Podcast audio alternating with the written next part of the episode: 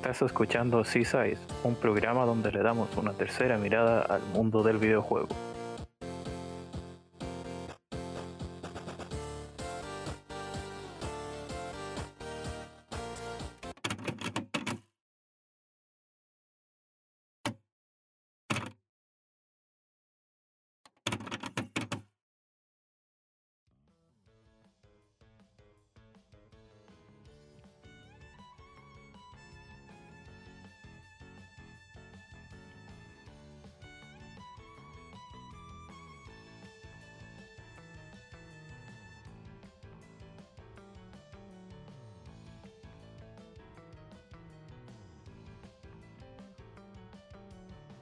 Sean todos bienvenidos a un nuevo episodio de Seaside. En esta ocasión me acompaña eh, un invitado que ya se había pasado por estos espacios, por estos estudios, ¿no es cierto?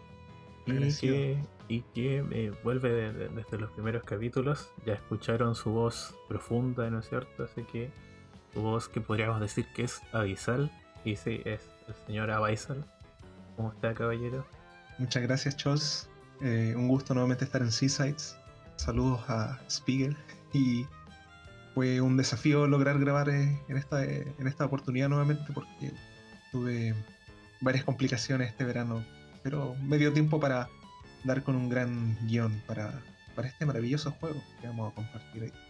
Y bueno, reiterar ahí los saludos a Spiegel que en esta ocasión se, se queda en la, banca en espera. Saludos desde el sur. Sí, saludos al, al y como tú bien dices, vamos a hablar de un título bastante interesante, algo que se llama Night in the Woods. Espero que más o menos la gente lo, conozca. Es un indie que pegó bastante fuerte durante su lanzamiento, ¿no es cierto? Que creó un fan, fandom bastante eh, potente, sobre todo eh, la manera y la personalidad que tenían sus personajes y también desde el apartado musical que durante la narrativa del título tomaba eh, importancia en momentos puntuales. Sí, en verdad yo encontraba difícil encerrarlo en un solo género cuando las redes lo anuncian a secas como de aventura, pero bueno, ahí vamos a estar compartiendo varias perspectivas que logramos un sentir de dos macrouniversos, ¿cierto? Ahí de la trama, de la esencia de este título indie.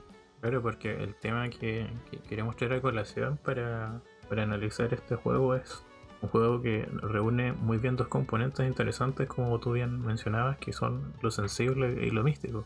Sin duda, como eh, finalmente termina siendo algo terapéutico incluso jugarlo. No lo digo por mí, no lo digo por Scholz, sino por varias eh, reseñas y vivencias que, me tocó hallar. Y tanto por lo arcano, creo que lo vamos a dejar al final porque, porque es bastante denso de abordar. Claro, hay mucho que, desgranar eh, todavía. Como siempre, vamos a ir a una pequeña pausa musical. En esta ocasión eh, el tema va a ser elegido por Abaisal y es... Oh, no, no estaba listo, pero me encanta eh, Astral Alley de Alex Polo, parte del soundtrack original. Entonces vamos con Astral Alley y ya regresamos.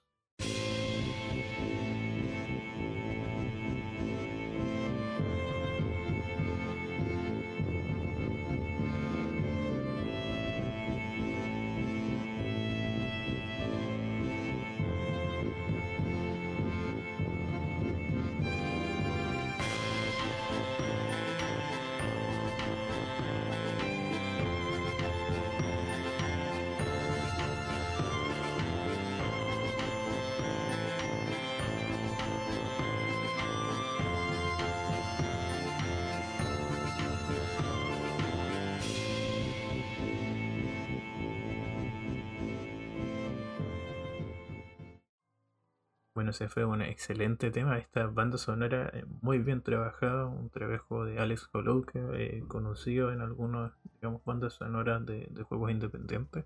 Su trabajo más conocido antes de Night in the Woods, de hecho, fue un título para el estudio Mad Makes Games, más conocido posteriormente por eh, publicar Celeste, ¿no es cierto? Que se llamaba Towerfall Ascension. Un juego que completé en cooperativo con el señor Jeff de la Inditeca grandes recuerdos del año pasado y que eh, recomiendo bastante al ser como un juego tipo de esto, eh, casi brawler tipo el Smosh, o sea, el Smosh, bueno, el Smash, el Smash Bros. Pero eh, con, digamos una obra igual eh, bastante distinta, además de que cuenta con un digamos un modo historia basado en, superar estas arenas y ah, claro, y un toque de Tower Defense. Te digo todo con que el tema de Astral Alley lo tengo en una versión de 15 minutos o más. como en, una lista, en un playlist de YouTube. Me fascina cómo convergen esos instrumentos. Fue una sorpresa en el juego. No sé, digamos, en ese sentido, las composiciones de los juegos son bastante variadas y, el trabajo musical y la instrumentalización igual destaca. De hecho, uno no lo esperaría tanto por la propuesta inicial, que quizás puede ser un poco cliché en Night in the Woods, pero de verdad que termina siendo una caja de sorpresas. Así es. Voy a compartir una breve perspectiva de, qué es este lugar, quiénes son nuestros personajes, si te parece, Charles. Sí, ¿no? Por supuesto. Adelante.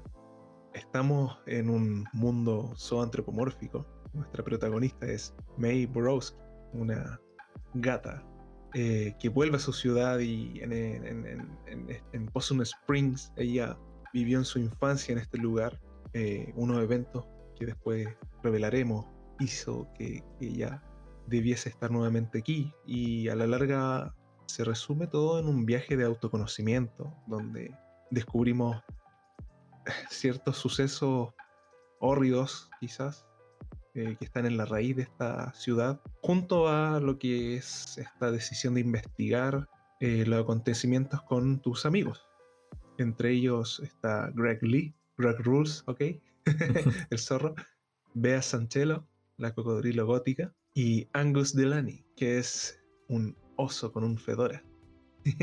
y bueno, hay otro por ahí, Germ, de pajarito azul, Bluebeard, pero son los primeros tres, los más cercanos. No, de hecho, este será como nuestro eh, grupo, digamos, eh, principal de, personajes. Eh, nosotros siempre manejamos al protagonista, ¿no es cierto? Que es Mae, pero todo el juego trata sobre, digamos, se va desarrollando en cómo vamos ligándonos y relacionándonos con este nuestro grupo de amigos y las tramas que vamos desbloqueando gracias a ello. De hecho, el título debe jugar en más de una ocasión para conseguir todas las distintas escenas, líneas de diálogo e historias de trasfondo que nos pueden presentar estos en muchos casos eh, nos pueden eh, tocar bastante porque eh, hablan de, muchos temas como de, digamos de, las inseguridades que pudieran tener, de, los traumas que tuvieron, de los problemas que tienen ahora, porque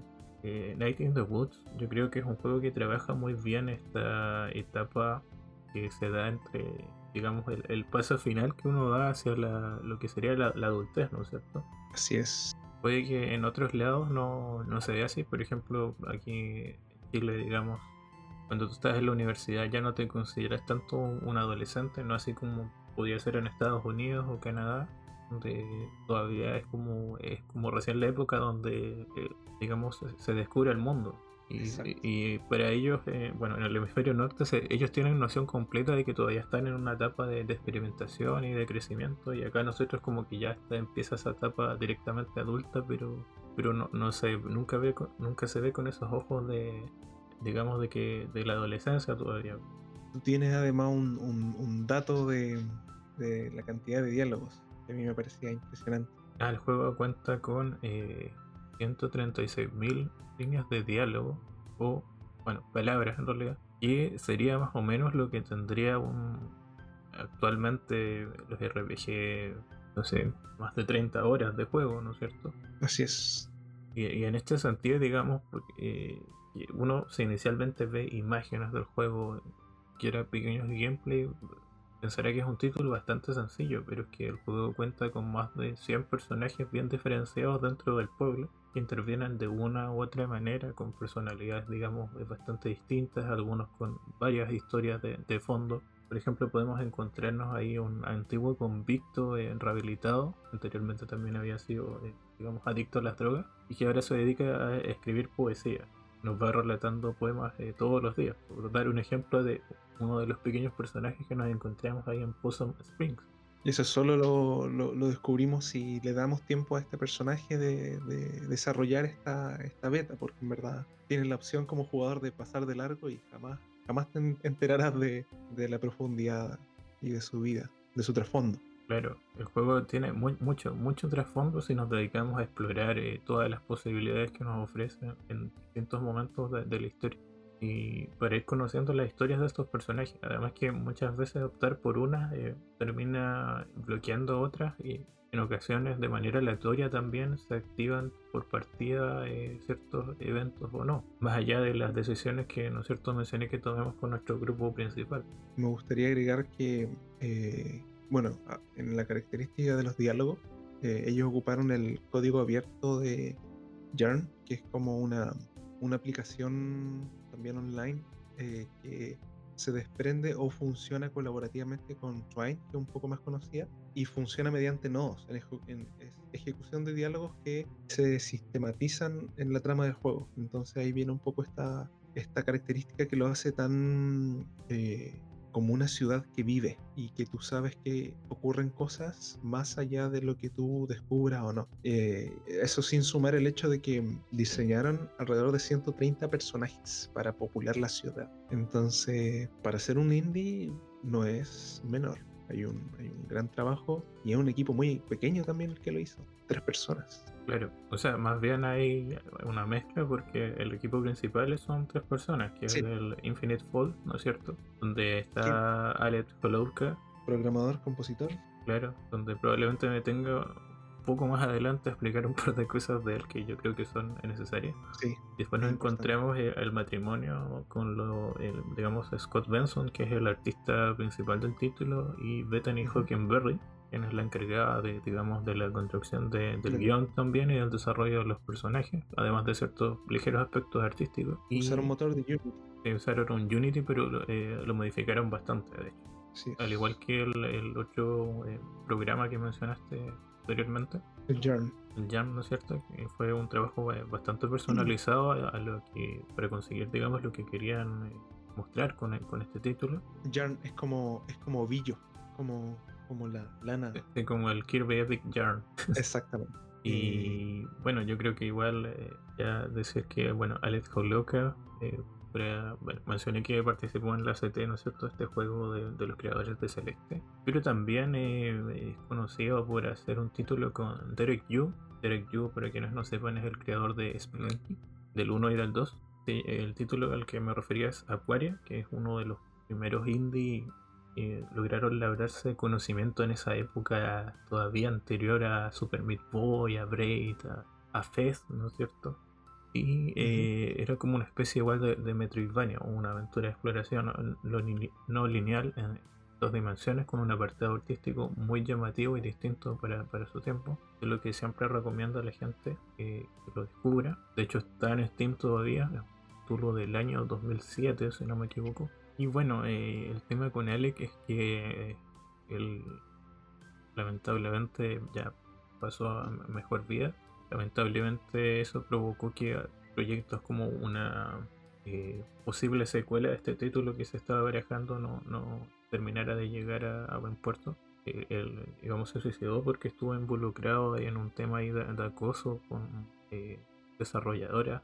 Digamos, lo, llevó a tomar esta decisión, además de que pues su hermana mencionó que llevaba mucho tiempo lidiando con varios problemas de salud mental y, bueno, es una... Obviamente no, nada justifica lo que hizo, eh, pero que aparte de su trabajo que diferenciamos el contenido o la obra del autor eh, destacó bastante dentro de los trabajos que, que, nos logró ofrecer.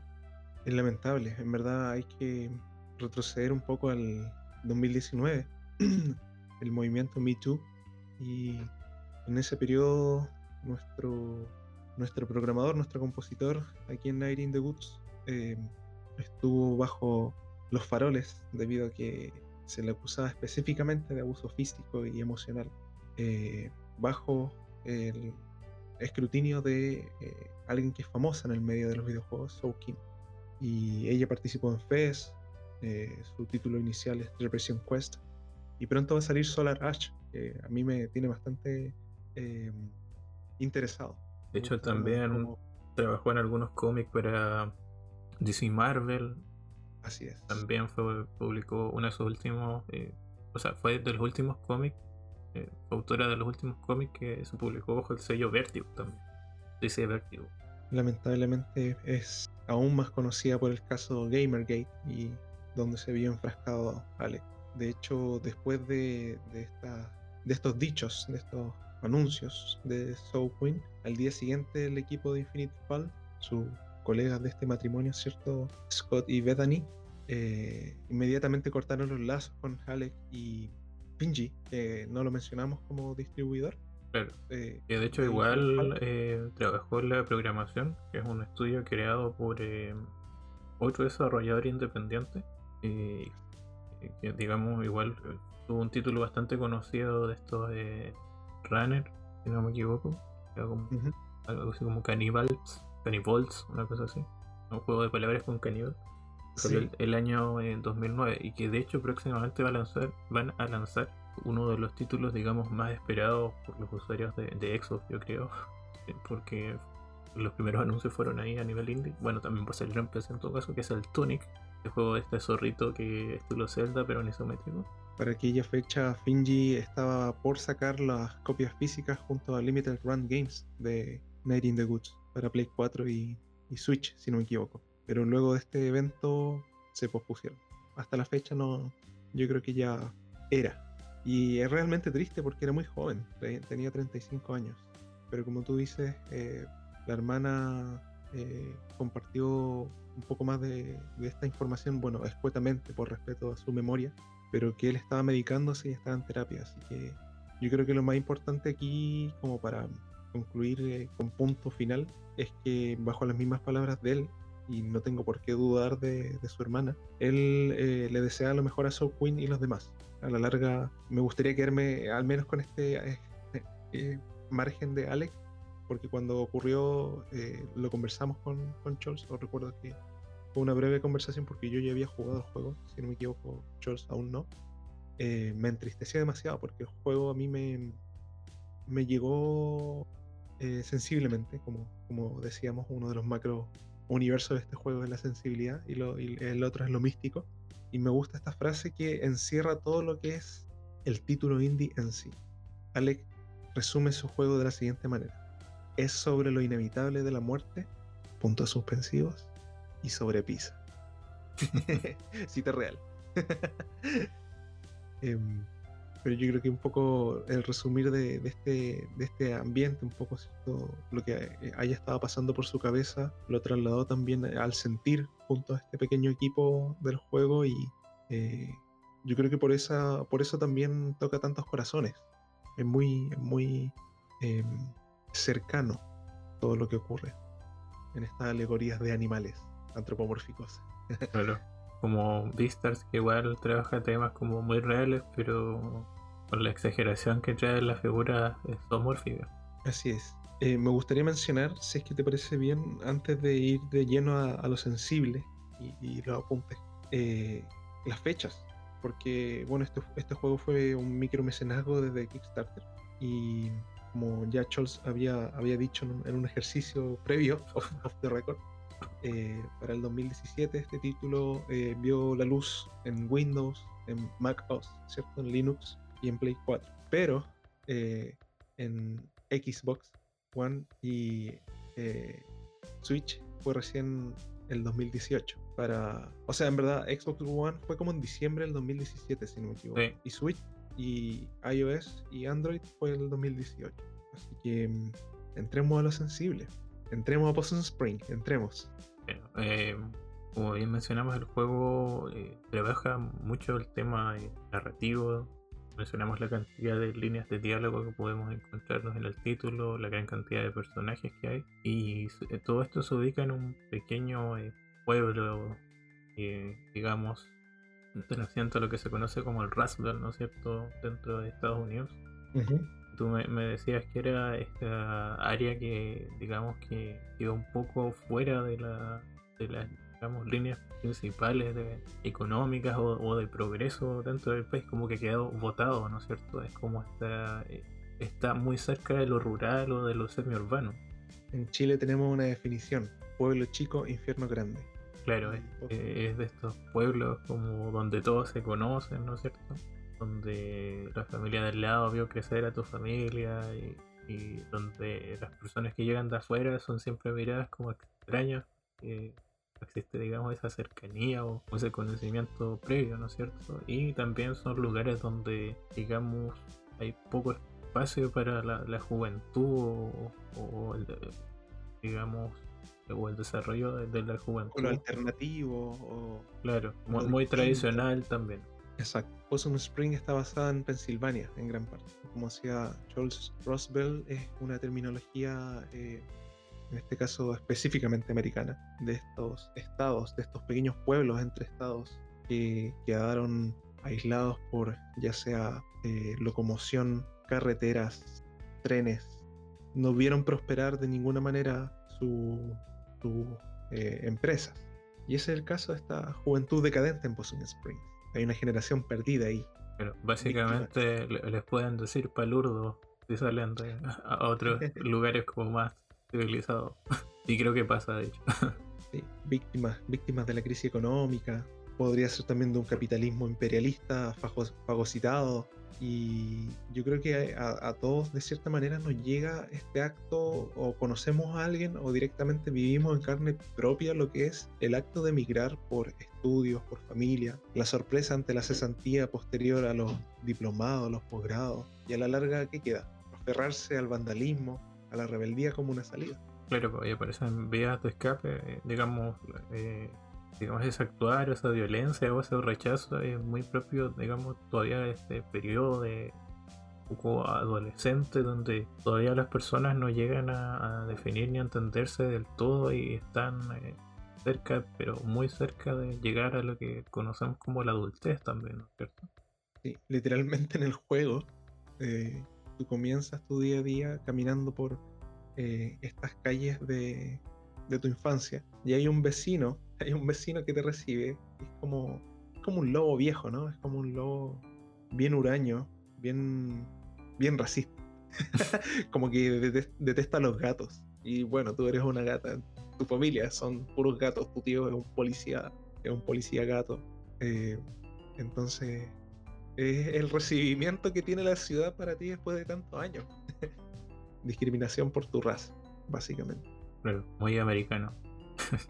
bueno, y bien, bien vigente con lo que ocurrió en Atlanta. En verdad, el racismo es casi anacrónico. Pero no es una, digamos, un poco una radiografía de, estos espacios un poco olvidados en este sentido. Todos en nuestros países, lo más probable es que conozcamos pueblos un poco perdidos y en comparación a la vida que se lleva igual en las ciudades. Igual tienen, como son expresiones de, cómo quedaron apartados por este proceso de crecimiento que al final ha ido modificando y modernizando todo. Claro, te hace a la larga sentirte insignificante.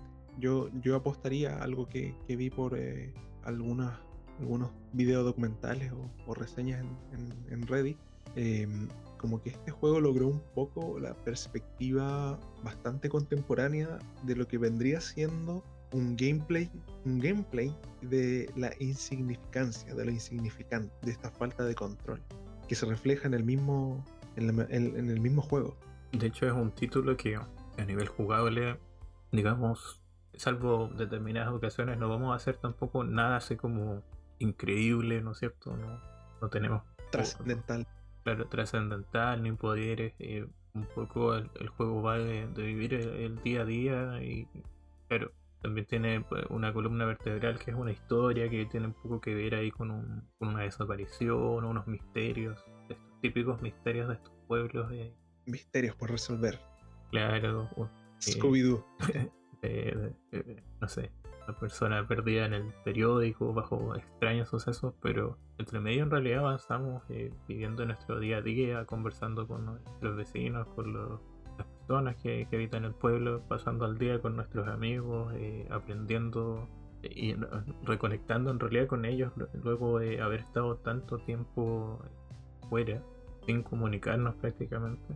Y, al mismo tiempo. Pero, y aprendiendo eh, también de, ellos, de, de, historias que quizás no conocemos a pesar de, la, amistad que se supone que tiene la protagonista, historias eh, que nos hablan de, traumas, de abuso, claro, abuso, pero también de ideales, de, sueños, ¿no es cierto?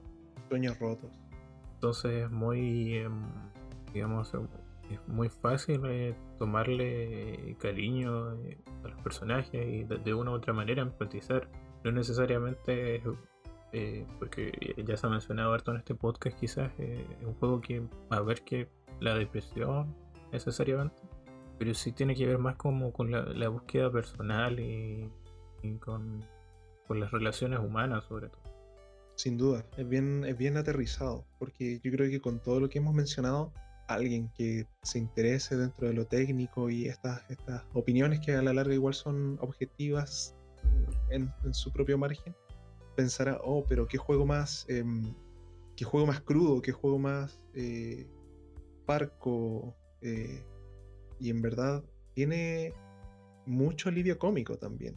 Es decir, al mismo tiempo tienes práctica de banda porque tienes que reconectar con tu eh, grupo de amigos de hace tantos años y viene a reemplazar al amigo, ¿cierto? A, Casey, que está desaparecido, como mencionaba Charles. Esa es la persona que está desaparecida en, el diario y en, los pósters que están en algunos eh, muros de, de la ciudad. Y tienes que tú aprender a tocar el bajo, que era su lugar en la banda. Entonces entras en un modo Guitar Hero en pleno juego. y, las dinámicas también con estas amistades que nuevamente regresamos a lo mismo. Eh, tendrás eventos donde te adentrarás en, el trasfondo específico de cada uno de estos amigos según las decisiones que tú tomes. Es imposible descubrir todos los diálogos y todas las situaciones de todas las personas que tú desees que te importen en un solo run, en, un solo en un solo gameplay, en un solo juego. Tienes que al menos intentarlo dos o tres veces incluso para descubrir.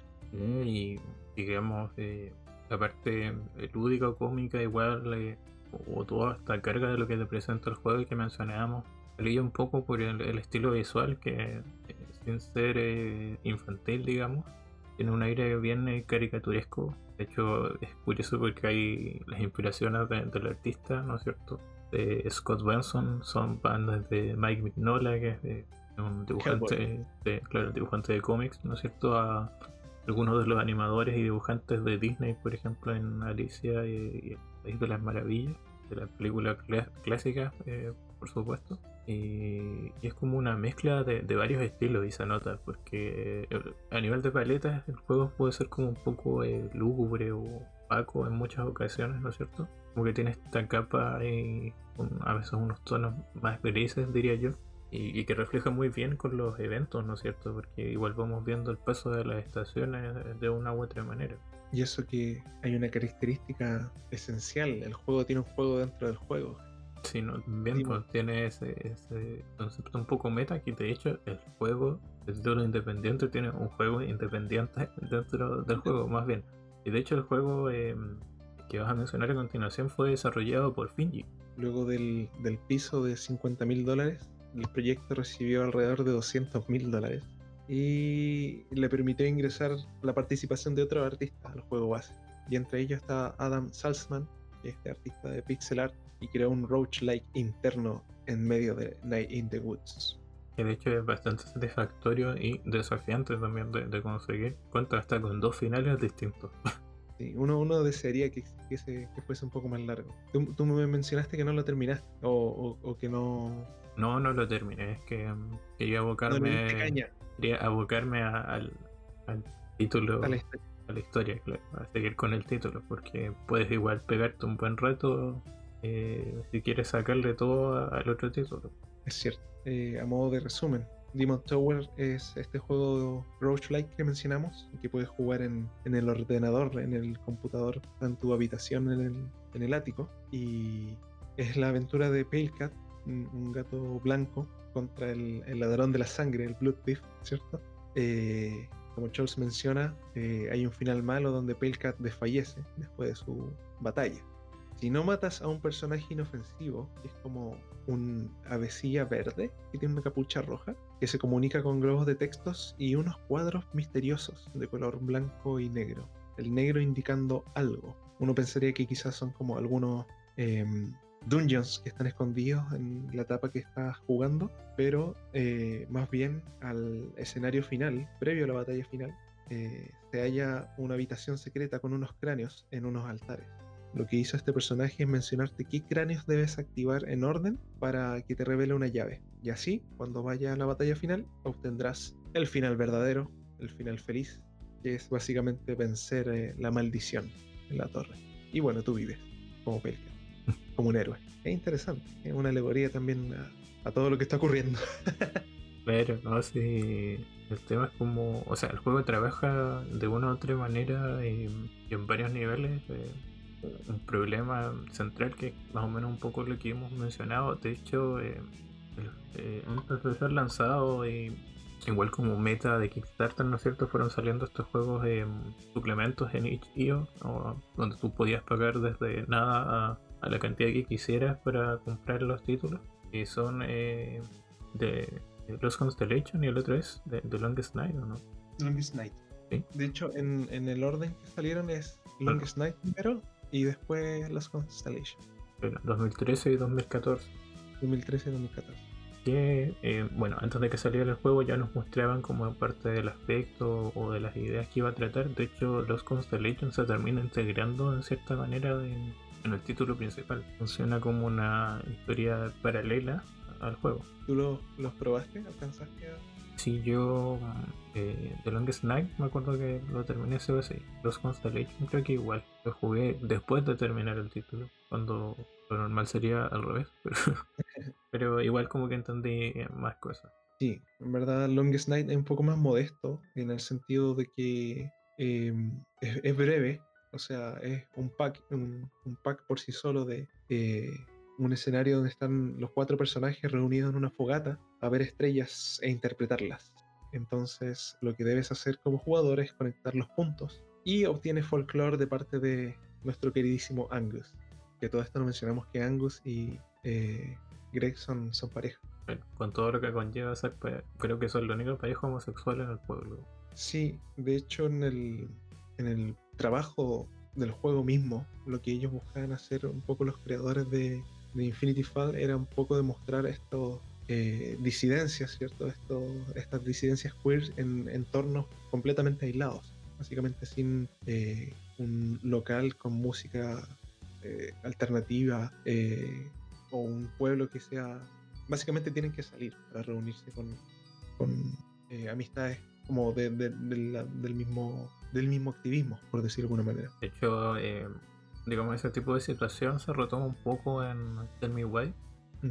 Este título ya es famoso por el tema de, su protagonista, ¿no es cierto? Y bueno, yo ya completé el título y se mencionan mucho ese tema de que cuando hay falta de, apoyo en ese sentido, o de que no hay como comunidades, digamos, en estos pequeños espacios más alejados. En este caso estamos hablando de estas zonas ya donde vivían los pueblos eh, nativos, eh, se conocen como esquimales en el hemisferio norte, en el tema, en el caso de Tell Me Why, pero también aplica a estos, digamos, lugares igual apartados y, más rurales. Claro. Bueno, al menos con Longest cerrando el margen de nuestra pareja preferida del juego, eh, se presume que todo ocurre dentro de un sueño de May. Es previo a, los eventos de, que ella regresara. Puede estar mezclado un poco entre sus viajes astrales los sueños cuando ya está allá o, los primeros días antes de, llegar, porque te da a entender que ella tiene mm, que no tiene frío o que no siente el frío, como, como que te hace sospechar un poco, ¿cierto? no, estamos abrigados aquí en medio de la oscuridad absoluta. Y, bueno, en verdad algunas de estas las conocía de antemano, junto con Angus, que es este personaje que, que sabe bastante de este folclore local, eh, y una mixtura también como de invención también, para que vamos a decir ahí. Literalmente constelaciones que es un pescado y es solo eso, es solo un pescado. o cosas como extra elaboradas, como los zorros pintando, una cosa así. los gemelos. Bueno, en el mismo juego este evento se repite. Viene a ser como un guiño al, como mencionamos, Suplemento 1, que terminó originalmente siendo una antesala de estos personajes previo al juego base final, que Night in the Woods, y que terminó integrándose como Suplemento 1 Longest Night. Este evento eh, vuelve a ocurrir eh, de manera real, al menos de manera canónica, están despiertos en una fogata, en una cima, viendo las estrellas y se conecta porque vuelven a aparecer en las mismas constelaciones, pero los diálogos son distintos. Entonces terminas como enriqueciendo lo que sabías un poco de estos, de estos entes astrales. No, exactamente. Y para quienes todavía es como que no, tengan claro un poco de, qué va el juego de por qué de su carga narrativa, tiene dos títulos independientes que le inspiraron bastante, que son, bueno, Kentucky Road Zero, que en esa época recién estaba publicando sus episodios, hace muy, no tanto terminó, como que cerró este formato episódico, ya salió como el juego completo y un juego que sé que le gusta bastante a, a que es Gone Home.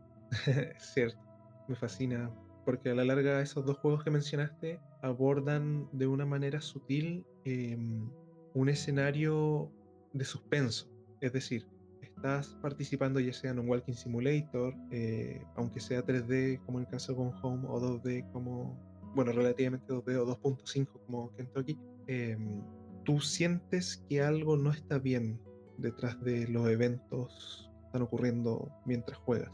Eh, esa incomodidad, esa, esa presión invisible eh, está presente en este juego. Entonces sí, tiene, tiene bastante eh, si es como alguna suerte de, referencia, sin duda es correcto. Se siente de manera igual. Claro, y justo antes de, bueno, de este pequeño dato, estamos ya entrando a una de las otras partes importantes de Night in the Woods, este elemento más místico, ¿no es cierto? Ya mencionaste que el personaje eh, eh, durante la aventura va a atravesar distintos sueños muy, muy distintos entre sí, con, con, ciertas ideas, digamos, a nivel jugable en ocasiones, que intentan reflejarles un poco su sig, que en palabras de los creadores, en realidad este mundo de los sueños conecta tanto la mitología de, eh, local del pueblo como con ciertos eh, dioses, un espacio ahí entre dos mundos. Eso a la par de Lost Constellation, que no, lo abordamos tanto en detalle, pero tampoco eh, se escapa de, Sigue siendo como una. Es mucho más cercano a lo que es Night the Woods como plataforma, pero comienza con May y su abuelo, donde este le cuenta una historia de fantasma. Y comienza mencionando que unos eventos que él narra ocurrieron hace años en las colinas. Y termina usando una personaje mm, nueva, participante de, esta, de este folclore, ¿cierto? De esta mitología. Y de unos eventos bastante singulares. Yo creo que es bastante interesante como para que eh, la gente lo, lo pruebe, porque a la larga es el suplemento 2 y no queremos arrebatarles la, la diversión por completo, yo creo. para que la gente se interese por el, por el título. ok, claro tampoco es ver tanto en, el spoiler. De hecho, eh, es curioso igual la, parte del desarrollo como de todo este misticismo del título, porque inicialmente el juego es muy cotidiano, ¿no es cierto? Como bien mencionamos, pero poco a poco va como desdoblándose con, el tema, bueno, de estos sueños y eh, los aspectos astrales de la protagonista eh, y esta historia que parecía un poco, que comienza a tornarse quizás un poco Slayer con el tema ahí de la desaparición de, del personaje y comienza a, adquirir eh, otros tintes también, ¿cierto? Así es. Usaste la palabra clave, lo mismo. ¿Lo, abordamos sin miedo? Sí, ¿no? Eh, toca entrar ya a esa zona. Yo creo que más allá de todo lo que hayamos mencionado, hasta este punto sería interesante que recuperes el, podcast de Seaside en este, en este mm, episodio sobre Nine the Woods después de que lo termines para que compartas estas teorías porque en larga nada está realmente confirmado más allá de lo que es obvio pero ya vamos a desgranar vamos a ir directamente al meollo hay una figura de culto cierto en este en este juego en los eventos que mencionaba Scholz eh, cerca del último tercio del juego, cuando ya está celebrándose el Harvest Fest, ¿cierto? Lo más similar a lo que sería Halloween en nuestra occidentalidad. Y mm, ves un rapto. Estamos obviamente em, reduciendo eh, que esto es lo único extraño cuando en verdad no es tan así. O sea, quizás lo que gatilla todo lo extraño o lo realmente extraño de la ciudad es cuando encontramos un brazo cercenado afuera de un, de un local. Pero ese es solo el comienzo. Y este punto de no retorno es el rap. Los eventos te llevan a acercarte a la antigua minería, ¿cierto? Esta minería que va con pasillos subterráneos, colindante y bajo la ciudad, bajo incluso del mismo sistema de metro. Y eh, hay un culto, ¿sí? Podríamos decir que hay un culto en, la ciudad. The Great of Good, este tópico interesante, donde Black Goat o la cabra negra es esta figura que vemos en un cuadro policromado, podríamos decir, en la sociedad histórica. La oscuridad que le habla por este agujero infinito que hay en la mina eh, es muy similar a un título eh, de un libro que se llama El que susurra la oscuridad. Entonces ya pueden inferir a dónde nos estamos acercando. El autor de ese título es H.P. Lovecraft. Es un libro real. uno, uno de, estos, de estas constelaciones que estábamos mencionando en, en, los ejemplos de Longest Night, y bueno, que están dentro del mismo juego, es completamente igual a Black Goat de este cuadro de la sociedad histórica. Y em, se menciona que esta constelación es el primer cantante. Este es el, título que se le da a, este, a esta constelación. ¿Qué ocurre en el susurro de la oscuridad? Haciendo un breve nota al margen, si me permites, Chols. Sí, sí, adelante. Eh, vamos a anotar varios eventos que son eh, similares a algo que hemos ya estado contando. En el libro de El que susurra la oscuridad, Albert Wildmark está en la ciudad de Arkham, y es, para quien no sepa, la ciudad eh, dentro de los libros de Lovecraft es Arkham. Y después de una inundación, eh, el agua arrastró varios cadáveres, pero no cadáveres completos, sino extremidades. Entonces uno ya puede ir percibiendo algunos paralelos. Em, Henry Akeley es un ermitaño que vive en una granja cerca de la ciudad y le comienza a comunicar a, nuestro detective, ¿cierto? A Albert, eh, que esta sociedad este culto cerca de las colinas se reúne a realizar unos cánticos para venerar al mismísimo Tulu, a Nyarlathotep, a Shub-Niggurath, son deidades de los mitos de Tulu, para quien le interese. Y eh, el segundo que mencioné, Nyarlathotep, eh, se dice que llegará con apariencia de un hombre con una máscara y una, túnica que lo oculta por completo. Entonces, hay eventos que hacen que ciertos agentes, eh, cierta inteligencia tipo FBI interceptan estas cartas y presionan a Henry para que, em, bueno, demuestre lo que está diciendo de esta, comunidad que sabe, que tiene, sale mal, como el meme, sale mal. Ocurre un tiroteo, eh, sus perros son heridos, a muerte. Entonces Akili regresa a escribirte, porque todo esto está narrado desde Albert, el primero que mencioné, para contarte que tuvo contacto con ellos, que son personas amables, que son extraterrestres, ajeno, ¿cierto?, a este planeta. Em, y él eh, te, pide, porque tú ya has ido recopilando evidencias, que traigas tu evidencia. Entonces, para ir concluyendo, tú hallas a Akeley en un estado deplorable, está en una silla en medio de su casa o su hogar, eh, donde te reúnes con él en medio de la oscuridad y te habla de las bondades de los extraterrestres y la tecnología de preservación de estos eh, cerebros en frascos, ¿sí? muy Futurama, para, para mantener la eternidad y la iluminación de, de tu, de tu persona, de tu ser vivo. Esa misma noche, eh, obviamente nuestro personaje no logra dormir bien bajo los diálogos eh, sorpresivos y, por no decir de otra manera, eh, loquísimos que le compartió Aikley, este ermitaño, y baja porque escucha ruidos, escucha conversaciones de varias personas. Y él no está, pero su silla sigue ahí y al acercarse descubre con horror algo que lo hace huir en su auto, en el auto de Aikley, le roba el auto. Entonces, tiempo después, las autoridades van a investigar la casa, donde hayan los agujeros con bala, la casa abandonada donde estuvo esta balacera, ¿cierto? Donde hirieron a los perros. Sin embargo, en la silla está el descubrimiento que hizo que Albert, finalmente, nuestro protagonista, huyera de ahí. Estaba la silla con una cara de cera y unas manos cercenadas dejadas atrás. Es decir, él no estaba hablando con, no estaba hablando con el ermitaño. Eh, era alguien que está haciéndose pasar por él, probablemente está comunicándose de estos cerebros. Y el libro un poco que te habla de esta raza extraterrestre que reemplaza a los humanos con túnicas y mascarillas y necesitan extremidades para fingir que son humanos también, que son los migos. Entonces dime, Oneo Chols, ¿estamos viendo algunos paralelos interesantes? No, bastante, sobre todo con, digamos, la, recta más final de, Night in the Woods, cuando revela un poco este secreto que oculta el pueblo, como tú bien mencionaste, bajo muy, eh, muy bajo tierra. De hecho, en las antiguas minas de este pueblo que otrora se había dedicado a la extracción de, minerales. Y descubrimos eh, que finalmente Possum Spring no es un pueblo normal y, nunca lo fue. De hecho, eh, al ir investigando diarios antiguos vamos descubriendo que hay ciertos patrones que se van repitiendo a lo largo del tiempo, ¿no es cierto? Desde ya la, creación probablemente del pueblo.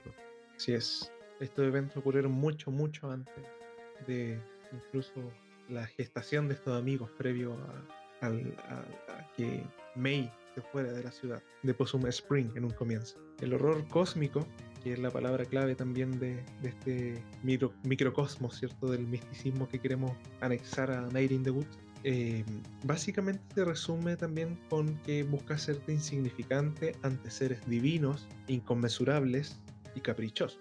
Entonces existen, como ya los mencioné, los mitos de Tulu, eh, donde está esta figura, Chupnigurat, que se define con el, siguiente título, la negra cabra de los bosques con sus 10.000 vástagos. Uno ya puede hacerlo paralelo con la Black Goat, ¿cierto? Y, y los Goods ¿cierto? De, estos vástagos en este bosque. Y a la larga es una figura, al menos en los mitos de Tulu, como bien aislada, bien solitaria. Eh, sus objetivos son un misterio. O sea, como dato freak en Quake, en la saga de Quake, ¿sí? El shooter. El antagonista de, todo, de toda la trama es Chub Nigurat. Básicamente es la madre de, de, todos estos monstruos que vemos en el, en el juego. Y aquí en Air in the Woods los cultistas obtienen habilidades sobrenaturales. Eh, Eide, ¿cierto? Eire, no sé si lo estoy pronunciando bien.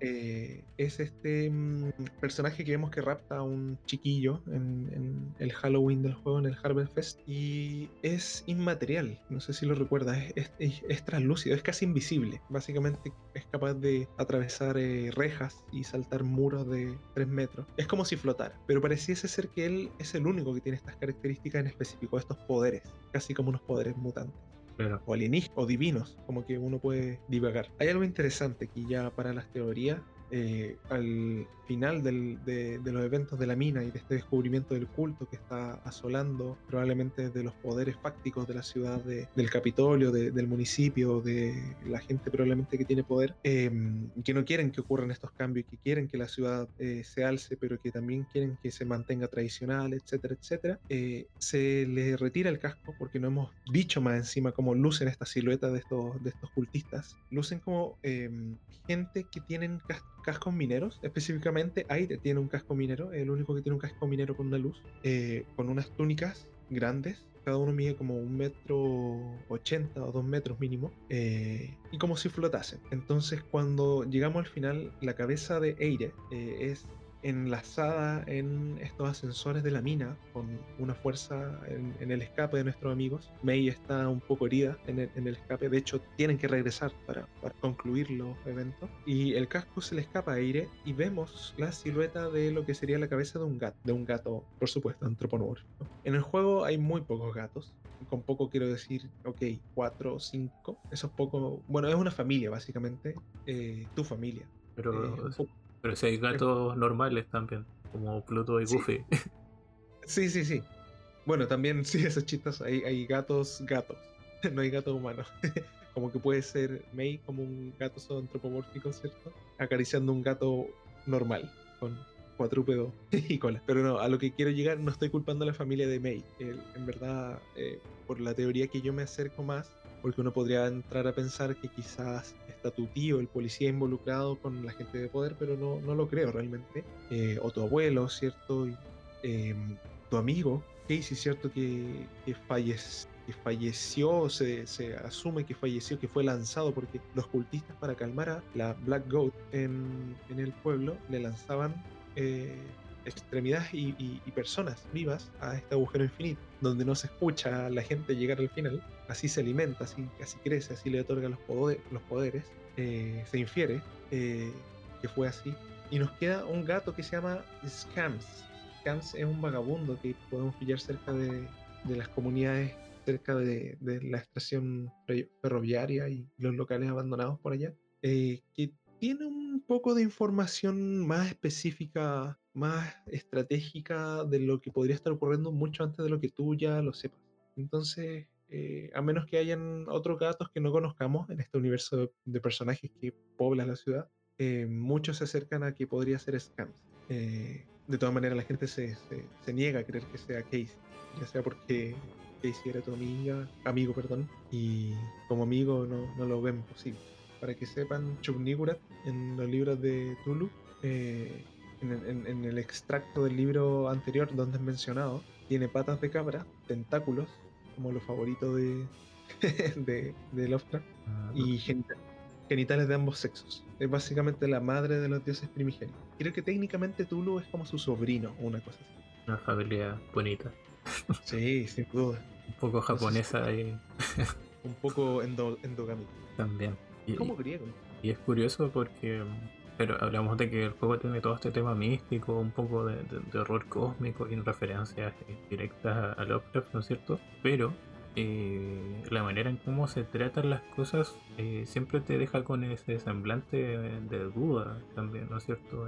De, qué está ocurriendo en verdad, porque también como desde un primer momento se nos plantea que la protagonista eh, tiene, digamos, algún eh, problema importante y de hecho eh, como que oscila a veces entre la paranoia, ¿no es cierto? Las dudas, el, no saber qué, es realidad y qué no, y bueno, también todo el tema de los sueños que tiene, o la manera en que como que es la única personaje durante mucho tiempo que como ve y corrobora estas situaciones, digamos, de avistamiento de estos cultistas, de, las desapariciones y de, los raptos, eh, te hacen poner en dudas lo que estamos viendo es, real o no, o qué tanto.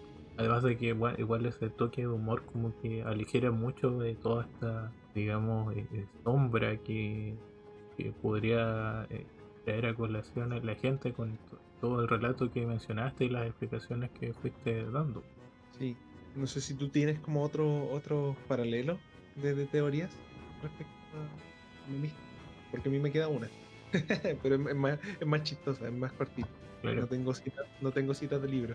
O sea, es que para mí igual lo que mencioné recién es como un acierto, porque como que tampoco nunca te dice realmente esto es así. No. como que...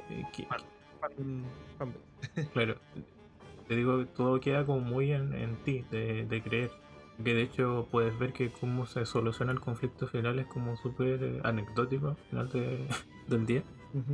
Porque... la revelación que May había, se había ido de la ciudad en un comienzo. Eso no se explica, se infiere hasta el final con algunas conversaciones. líneas de diálogo, interpretaciones de, de los sueños también, ¿no es cierto? la, aparición de estos eh, dioses antiguos también. No, no así como los ancestrales de, de Lovecraft, pero sí como estos dioses medios primigenios, tipo nativos americanos también. Sí.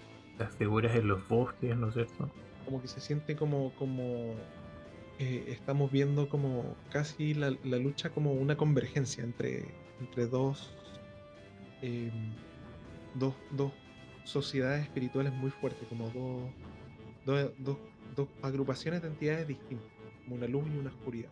Claro, y, lo, otro es que mm, lo que ya mencionamos, digamos, en la primera parte del de, el día a día, lo cotidiano, las fiestas, las relaciones con nuestros amigos, eh, todo eso igual ocurre en paralelo. Entonces, eh, no es como que no, estamos diciendo que el juego como que se termine convirtiendo en algo de, terror, ni, ni, mucho menos, pues, sino que es como curioso cómo engloba estas dos cosas y les da un sentido bueno, una de las deidades se cree que puede ser el, el conserje, con el que parte y con el que termina el juego. no sé si te sabías eso. No, no, o sea, si me lo planteas así, me, dice, ah, igual puede ser, que tiene como su cosa. Eh, como misión. Claro, o la, la, la, construcción de los diálogos también que, que tiene entonces. Eh, hay una silueta que es igual a, O sea, su silueta es igual a la estatua que está en el cementerio. A diferencia que tiene un sombrero.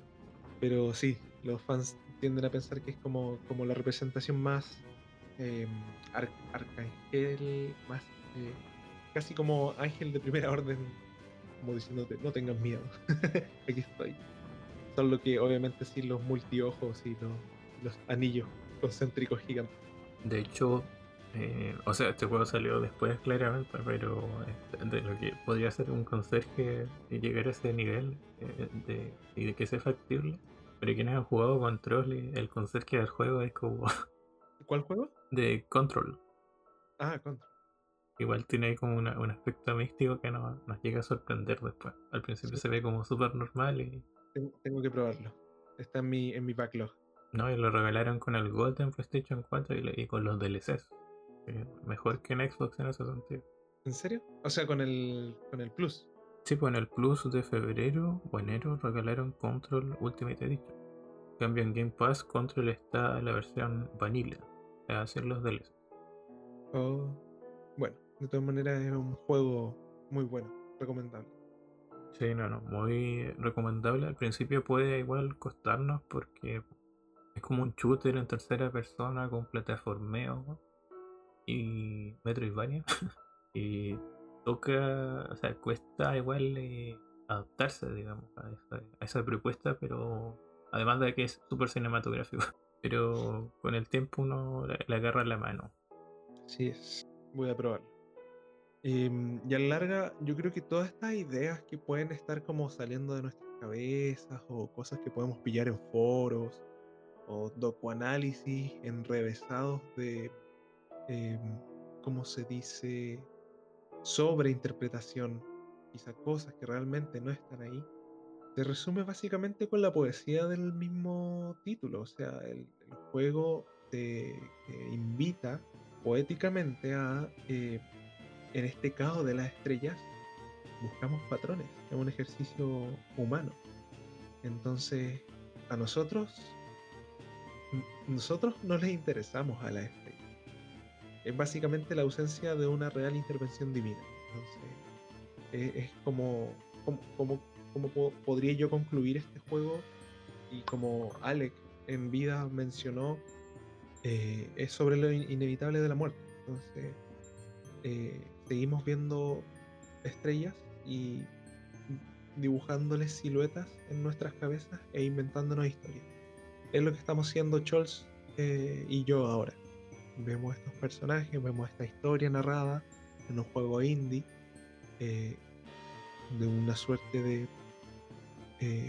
Walking Simulator en, 2D. Pero ¿qué ocurre? vemos un, sinfín de historias que convergen y algunas cosas que están detrás del telón y empezamos a eh, buscar patrones, a,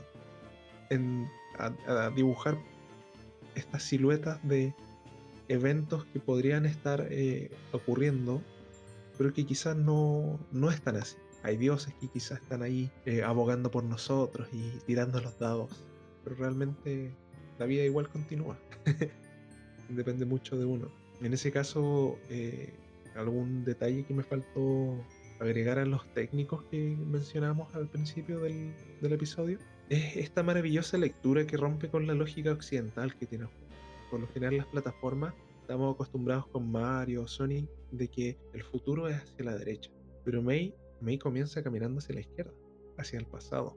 Entonces podríamos hablar en verdad de un gameplay eh, de esta insignificancia que ya mencioné, como, como el epítome de haber logrado que este juego sea la jugabilidad de lo insignificante. Tenemos este sinfín de opción de diálogos, pero sin un impacto en la historia realmente. Es decir, y un impacto para nosotros como jugadores, pero el juego tiene un solo final.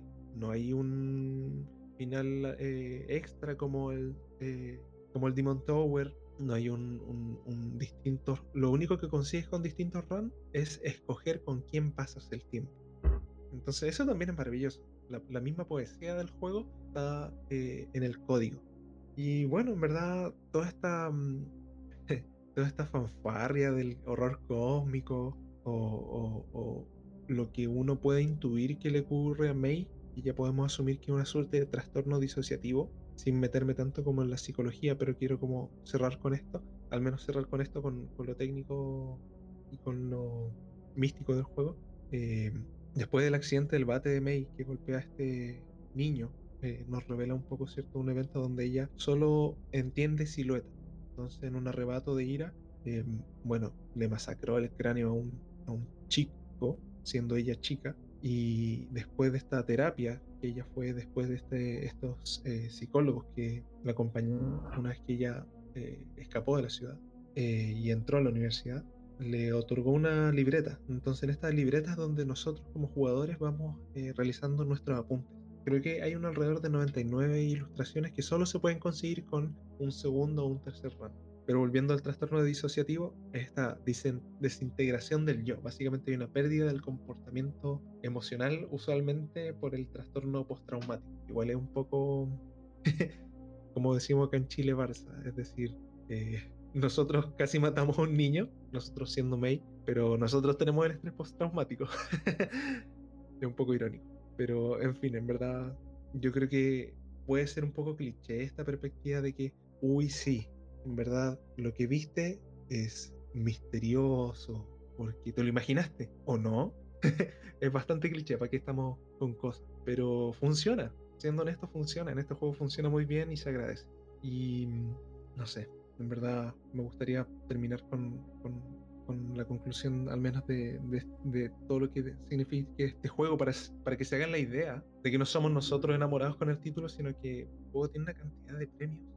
En dos años recibió 26 nominaciones, de los cuales ganó 7 en los premios AGN Best del 2017 como mejor juego de aventura, en premios como Jan Norms del 2017, Game of the Year como mejor elenco de personajes, se refiere a, los personajes como cierto Bea o Greg o Angus o May, la protagonista, en Game Informer del 2017, en Adventure Game of the Year, como mejor personaje, May, y mejores diálogos, en IGF Competition, como gran premio Seumas McNally, uno especial que tienen ahí en, IGF, y como excelencia en narrativa. Y por último, en eh, el 14 la Academia Británica de de, la premiación de juegos Son los, BAFTA, ¿no? Sí, los BAFTA. por ejemplo, Journey ganó igual varios premios BAFTA, por, dar un ejemplo. no es un título eh, muy interesante cuando, cuando logras eh, entrar bien en, su propuesta, que como bien habrán notado no es para nada tradicional, ni mucho menos. De hecho, tiende a ser muy interactiva, ¿no es cierto? Los momentos más interactivos serán estos pequeños minijuegos que vienen de las relaciones con el grupo principal. Eh, igual creo que lo mencionamos poco, como que con Greg tenemos estas peleas de pincharnos con cuchillos en las manos. sí. Eh, bueno, con, Greg hacemos puro vandalismo, como eh, romper botellas y cosas, cosas que igual se pueden romper legalmente. Observación. Porque es como. Para un engendro alce taxidermista Claro. que tiene Greg en el bosque. Él, le decía como el dios del bosque, que más encima es algo bastante alusorio a lo que estábamos conversando. Sí, o esos momentos donde podemos molestar a la gente con activando una pileta y tirándoles agua. O bueno, el tema de las constelaciones que creo que era solo, en la ruta de ay, ¿cómo se llama el oso? Se me olvida, el de la Fedora. Ah, Angus. Sí, con Angus eh, conversaciones profundas, personales, ir a una fiesta, eh, embriagarte. Como mencioné al principio, es el paso de la adolescencia a la adultez. Y precisamente por eso eh, Night in the Woods es un juego sobre, o sea, además de la cita que viste del desarrollador, sobre, digamos, el, la búsqueda de significado, del entenderse uno mismo, diría yo. Y por eso eh, un título que recomiendo eh, bastante para. O sea, sirve mucho para reflexionar, pero al final igual la, vas a pasar bien. Todo es interesante. Buscar este tipo de, situaciones, de, reflexiones a través de medios que sean disfrutables, ¿no es No es como que yo te esté leyendo un, un libro de autoayuda o, o, paper, ¿no es cierto? Para que le des vuelta a este tipo de cosas. Hay yo creo que esa es la magia de, nos traen muchos videojuegos y sobre todo los títulos independientes. Sí, es completamente de acuerdo. Así que creo que vamos cerrando este tema, ¿no es cierto? Vamos cerrando. Suficiente. No me deje hablar más de citar libros de No quiero que me leas tu biblioteca completa. Bueno, y ahora vamos con Bloodborne. bueno, y me compré una edición de The Babadook. como si fuera mentira.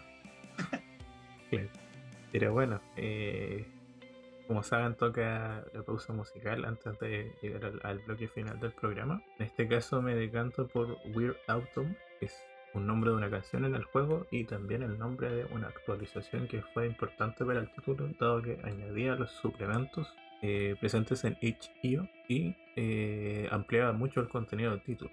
Así que, así que eh, espero que la disfruten y ya regresamos.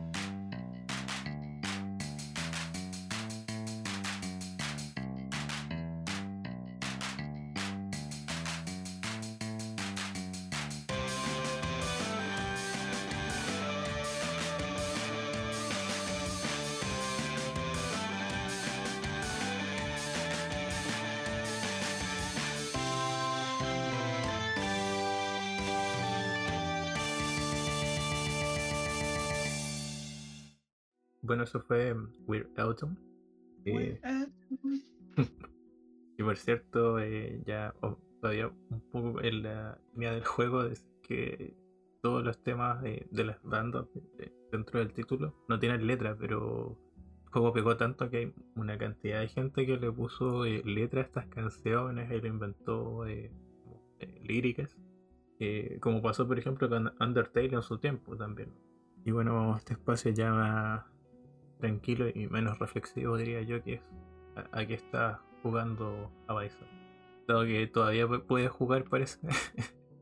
Eh, para sorpresa mía, y no de nadie, en verdad, logré ausentarme quizá de la participación de Seasides todos estos meses, desde que quizá fines del 2020 Charles intentó eh, llegar a mí para, para concluir y diseñar este episodio para ustedes estaba haciendo su servidor Aviso, estaba jugando.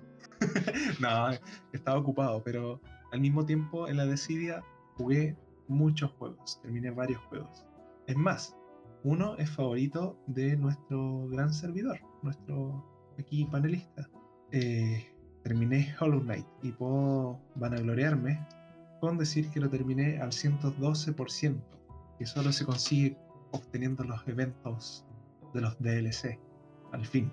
Lo cual, bueno, ¿cuántos Charles te mostré, te mostré una imagen? Eran como 67 horas de juego. Claro, como 70 horas de juego. Yo creo que jugué 40 porque, digamos, el, poncho me quedó un poco grande para ya el, último DLC, que son combates sumamente difíciles. Y cuando supe que había una versión mejorada de Nosk, este, bueno, iba a decir insectos, pero casi todos son insectos, así que el juego te premia con el desafío. Yo creo que es lo más honesto a un eh, Souls-like en, el juego indie.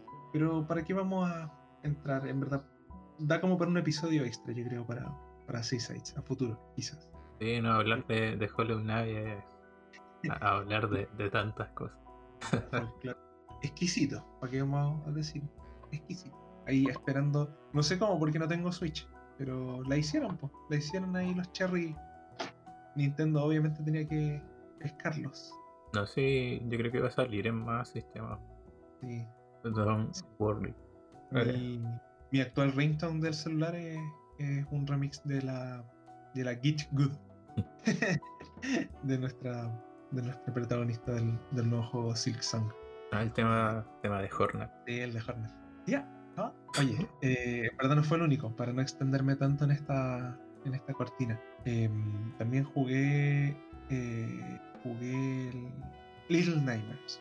Jugué el primer Little Nightmares y también me, me adentré en un folclore que eh, lo tenía al debe hace muchos años, pero eh, cautivante. Es decir, eh, si hay algo que me motiva en videojuegos, aparte de los indies y los impopulares Walking, Walking Simulator, porque sí, soy uno de esos, em, son los juegos de horror y de suspenso. Y cuando algo toma matices, llámese tiernos o infantiles, y los eh, acerca a estos tópicos, bueno, Hollow Knight es parecido, o el que estamos hablando ahora, Night in the Woods, está en la misma categoría mixta, a mí me cautiva. Y lo que hizo aquí el estudio sueco, Tarsen, si no me equivoco, eh, bueno, que ya se alejó desde el, desde el título 2, que ya eh, le fue bastante bien, pero se lo vendieron a Bandai Namco, y ver qué pasa con, con el arco. Pero al menos el arco que ellos hicieron, eh, que es Little Nightmares, el Very Little Nightmares, que es un, juego de móviles para Android y iOS, que complementa el, el lore.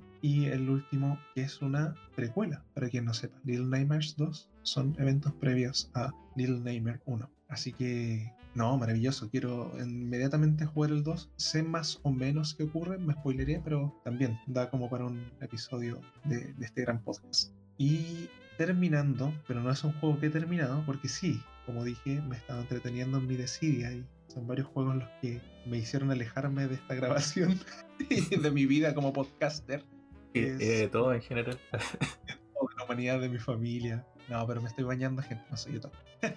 Em, no, estoy estudiando un magíster. No, no piensen en mí como un, un vagabundo debajo del puente. Puedo ser un vagabundo debajo del puente, Pero con un título.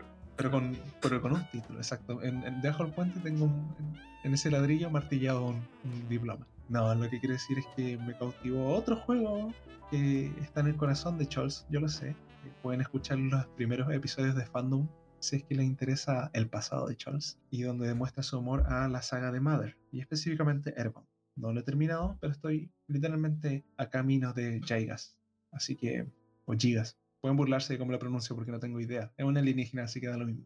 El Gaigas. Bueno, en el mismo juego te dicen que, digamos que no tiene un nombre pronunciable, sino que es como la, la- la- aproximación hu- humana a lo que podía uno acercarse a.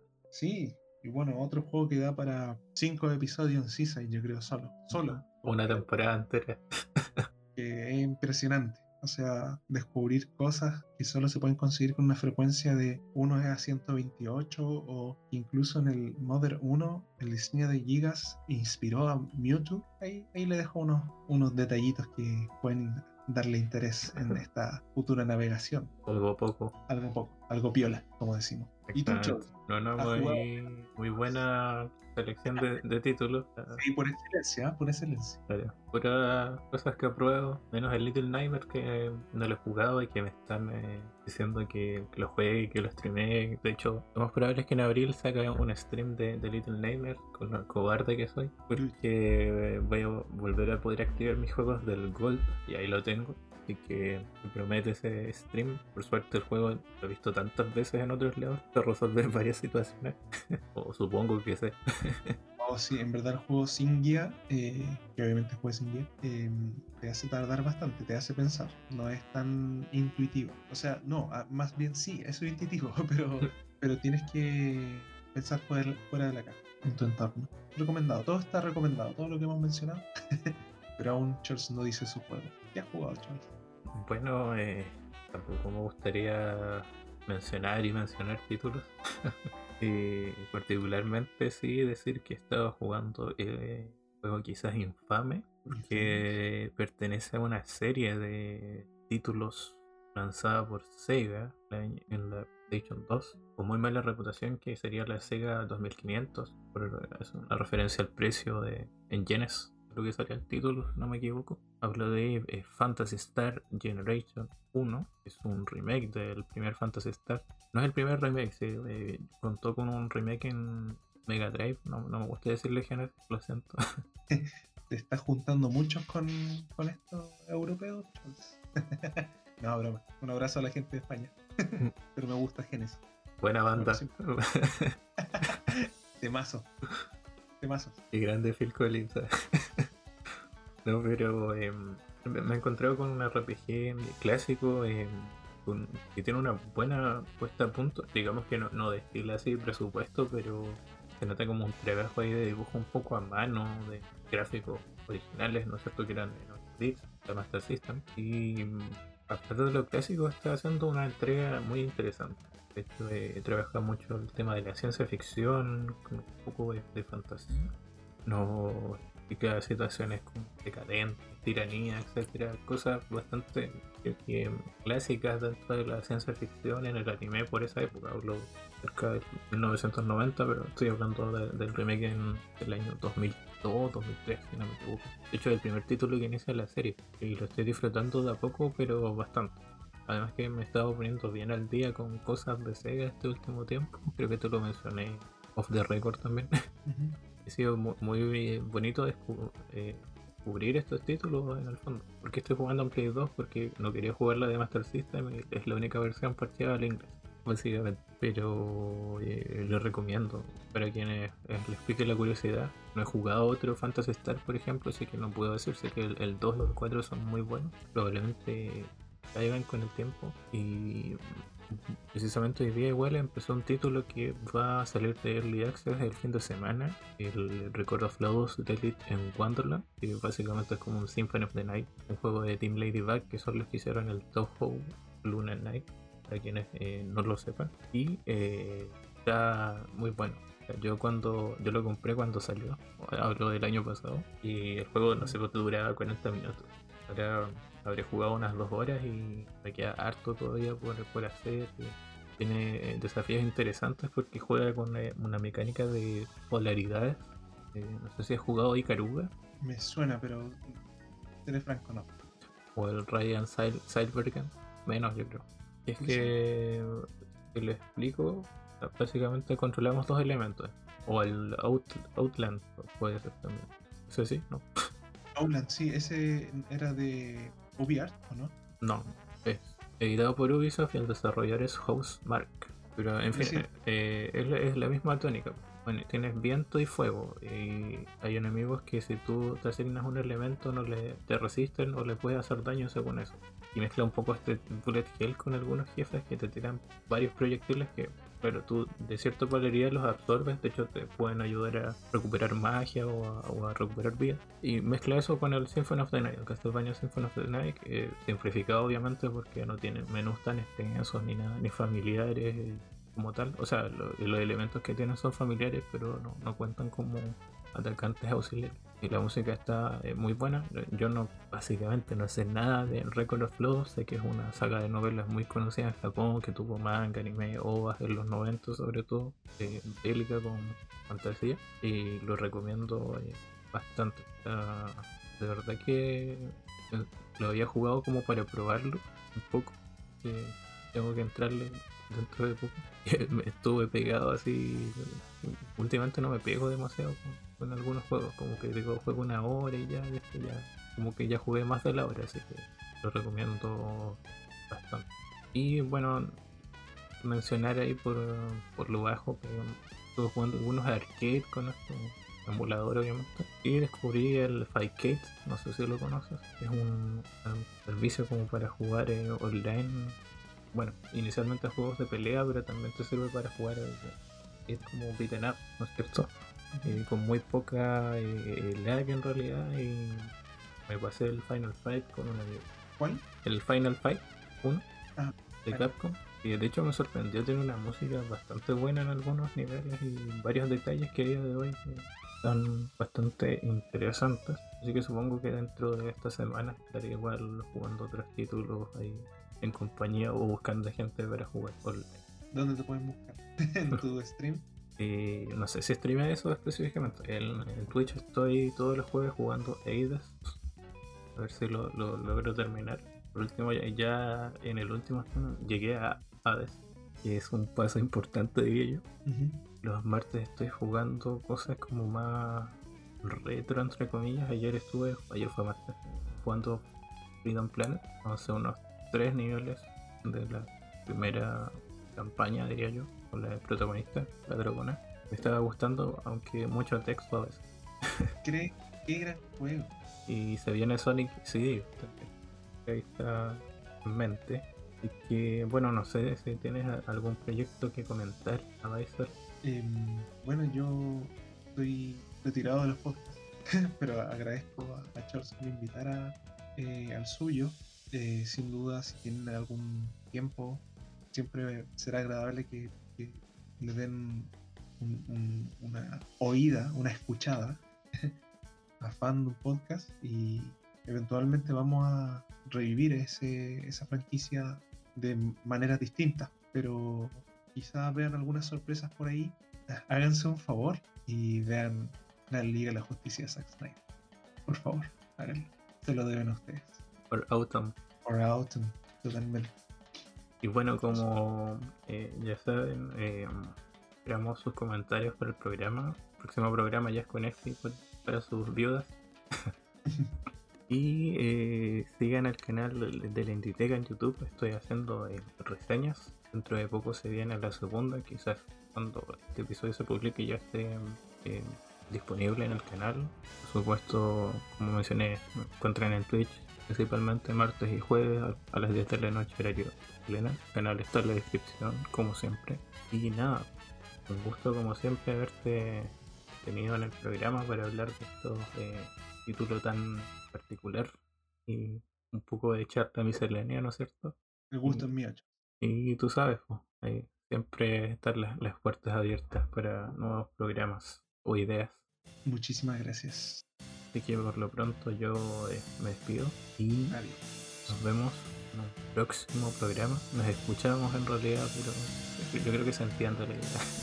Hasta luego.